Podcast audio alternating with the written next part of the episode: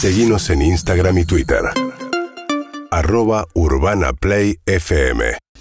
De tentarse, nada tiene que ver, pero vamos a hablar del mercado de panses del fútbol argentino. ¿Qué pasa con los otros clubes? Ya hablamos de Boca, hablamos de River, hablamos de que Boca ya tiene a Benedetto, a Figal, que River ya tiene a Pochettino, a González Pires, a Mamana, a Quintero también. Pero vamos a hablar del resto de los clubes del fútbol argentino. Momento de hablar ahora de Independiente, que tiene técnico nuevo, que es Eduardo Domínguez pero quizá también no tiene las mejores noticias. ¿Por qué? Porque se fue su número 9, se fue Silvio Romero, se va a préstamo a Fortaleza de Brasil. Un equipo que tiene por delante la Copa Libertadores, que le está yendo bien eh, y que le fue bien en el último Brasileirao.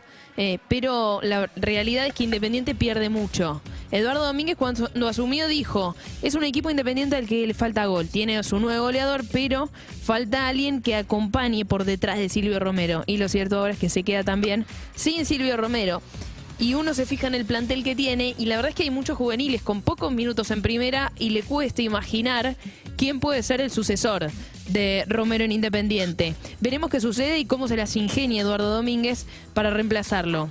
A quien no va a tener que reemplazar inicialmente es a Sebastián Sosa, el arquero, que eh, rescindió su contrato con el Mazatlán y que va a poder renovar y firmar contrato con el Rojo.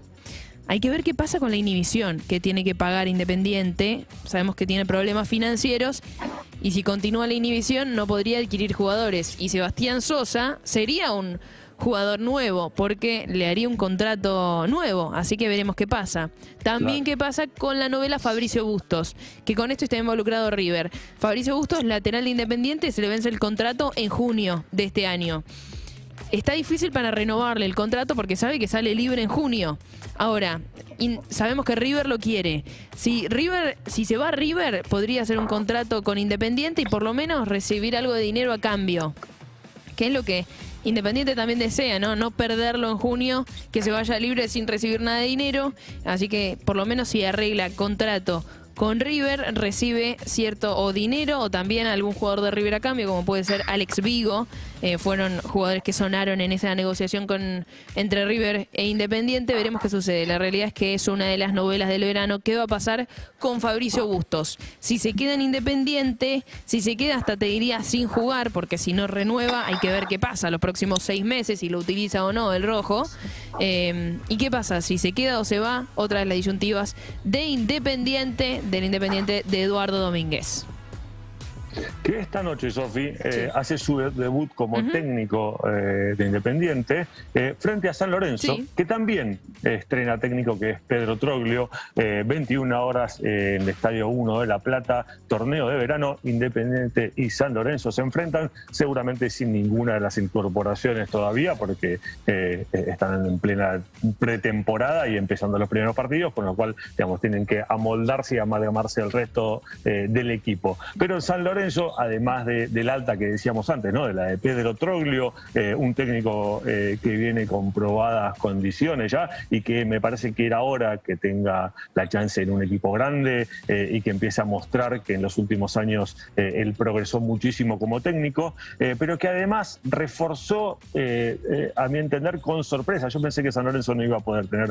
un tan buen mercado de pases, más que nada por, por la situación económica del club, pero fíjate que termina trayendo a Adam que ya jugó en San Lorenzo, que viene en Monterrey de México, eh, viene mal con Braida, jugador que estaba en instituto, y sobre todo viene Requi Centurión. Para mí, eh, Centurión es una de las joyas, si querés, de, los últimos años del fútbol argentino, con algunos problemas eh, que tienen que ver con lo extrafutbolístico, pero que sin dudas es un jugador que si logra estar bien físicamente eh, y, logra eh, un poco eh, acomodarse a lo que es la vida institucional de San Lorenzo, le va a dar muchísima categoría a un equipo que lo necesitaba. Los últimos años de San Lorenzo, los últimos campeonatos de San Lorenzo no fueron para nada buenos y necesitaba una, a ver, subir un poco la categoría, tanto de sus jugadores como de su plantel en general.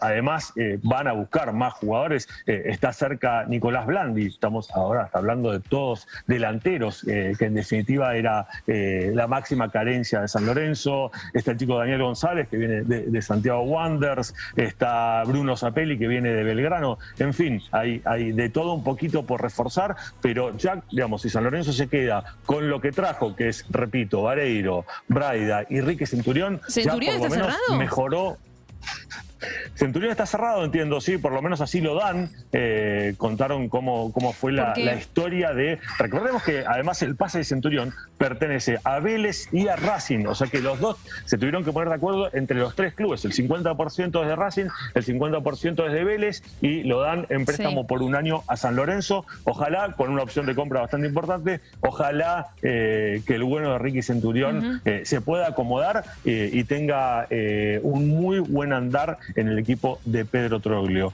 Eh, y yo recién nombraba que mitad del pase de Centurión es de Racing y vos sé que tenés mucha información de la academia. Sí, de la academia sí, que le reclama Vélez por un pago, ¿no? Hablabas eh, y hablo del, pase de Ricky Centurión. También deberán poner sus papeles en orden para poder hacer efectivo ese préstamo a San Lorenzo de Almagro, que sin dudas le conviene a todas las partes porque para los propietarios del pase o para quien tiene el pase es mejor que el jugador juegue y se valorice eh, y lo pueda llegar a hacer en San Lorenzo porque sabemos que por lo menos en el Vélez de Pellegrino no tiene lugar o por ahora no no, no, tiene lugar.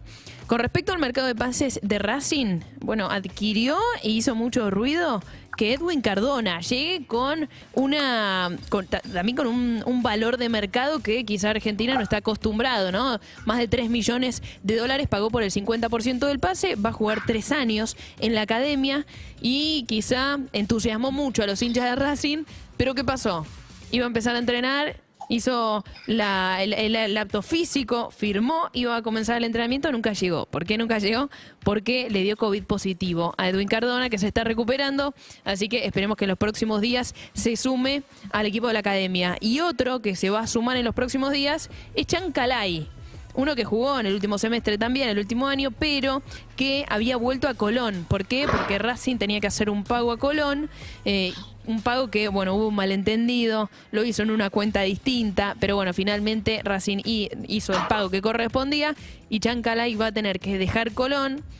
Un jugador que era importante eh, para, para Colón, sobre todo para Falcioni, un equipo que tiene por delante la Copa Libertadores, pero que finalmente no va a poder eh, enfrentar eh, esos campeonatos y esos desafíos, va a tener que volver a la academia. Sabemos que Chancalay también tenía ganas de quedarse en Colón, pero finalmente no va a ser así. Va a volver a Racing y se va a sumar al equipo de Fernando Gago, que tiene un muy buen equipo. Atención, porque tiene un muy buen plantel también Racing, tiene la Copa Sudamericana por delante y un muy buen plantel. Eh, Tincho, ¿te parece si seguimos escuchando un poco de música? UrbanaPlayFM.com